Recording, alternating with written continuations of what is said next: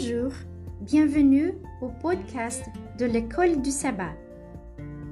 J'espère que vous allez bien et que vous appréciez ce moment avec Dieu. Je vous invite à prier pour demander les conseils et la bénédiction de Dieu pendant que vous étudiez sa parole.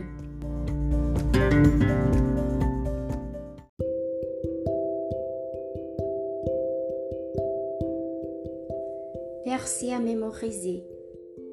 Mais trouva grâce aux yeux de l'Éternel. Genèse chapitre 6, verset 8.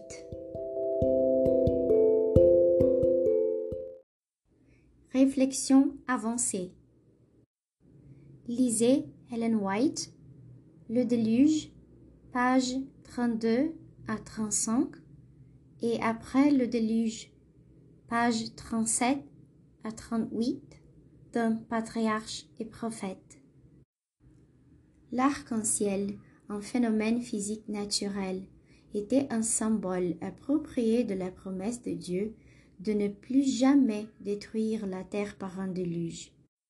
Dans la mesure où les conditions climatiques de la terre seraient complètement différentes après le déluge et où les pluies remplaceraient dans la plupart des régions du monde l'ancienne rosée bienfaisante pour humidifier le sol.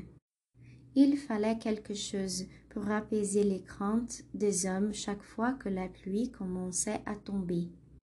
L'esprit spirituel peut voir dans les phénomènes naturels les révélations de Dieu de lui-même. Voir Romans chapitre 1 verset 20. Ainsi, l'arc-en-ciel est la preuve pour les croyants que la pluie apportera la bénédiction et non la destruction universelle. Discussion. En, en ce temps-là, le monde grouillait, les gens se multipliaient, le monde beuglait comme un taureau sauvage, et le grand Dieu fut réveillé par la clameur. Enlil entendit la clameur et dit au Dieu en conseil. Le tumulte de l'homme est intolérable, et le sommeil n'est plus possible à cause du Babel. Les dieux ont donc accepté d'exterminer l'homme. Traduit de The Story of the Flood, The Epic of Gilgamesh.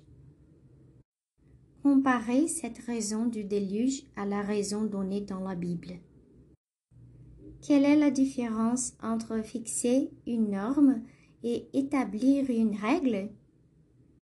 Selon votre expérience, l'adventisme se préoccupe-t-il davantage de fixer des normes élevées au sein de sa communauté des croyants ou d'établir des règles qui unissent sa communauté?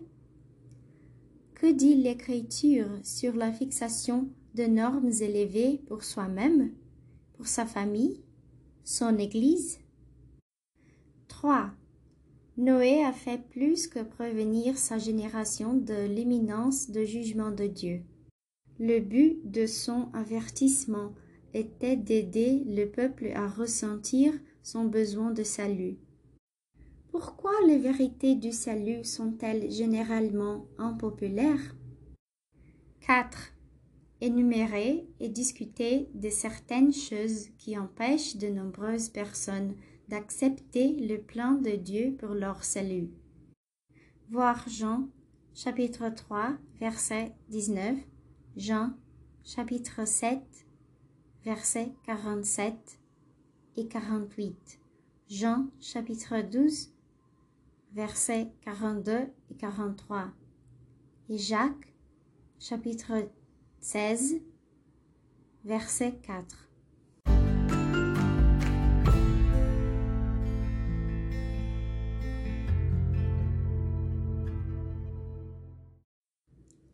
Résumé. Dans l'étude de cette semaine, nous avons noté que les alliances que Dieu a conclues avec Noé sont les premières à être discutées explicitement dans la Bible. Elles montrent son intérêt bienveillant pour la famille humaine et son désir d'entrer dans une relation salvatrice avec elle. Dieu a réaffirmé son alliance avec Noé.